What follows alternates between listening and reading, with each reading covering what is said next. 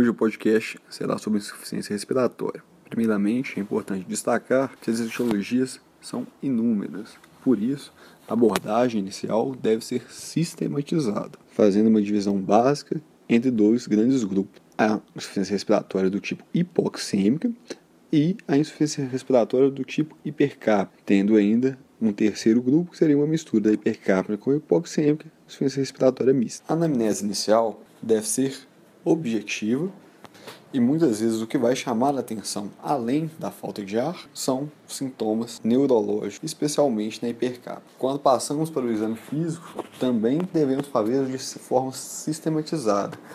Inicialmente, fazemos o ABCDE e podemos usar como um complemento útil ao nosso exame físico o ultrassom à beira do leito, que pode nos trazer informações muito válidas.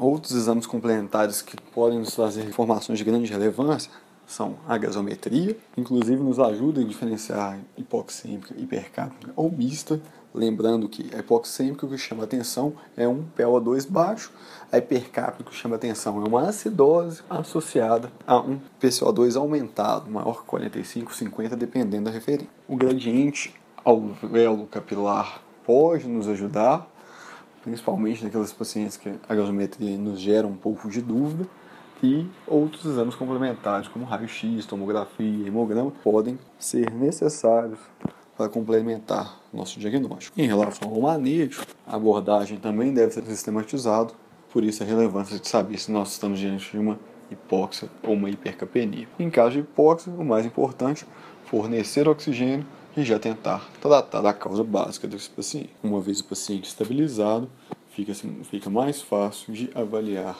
a etiologia. Em relação à hipercápnica, o problema principal é a hipoventilação.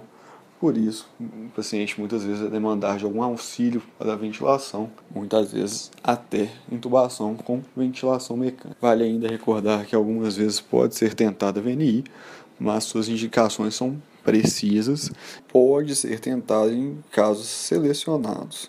Ainda é importante ressaltar que o uso do VNI de forma inadvertida no paciente que já tem indicação de intubação acaba aumentando a mortalidade.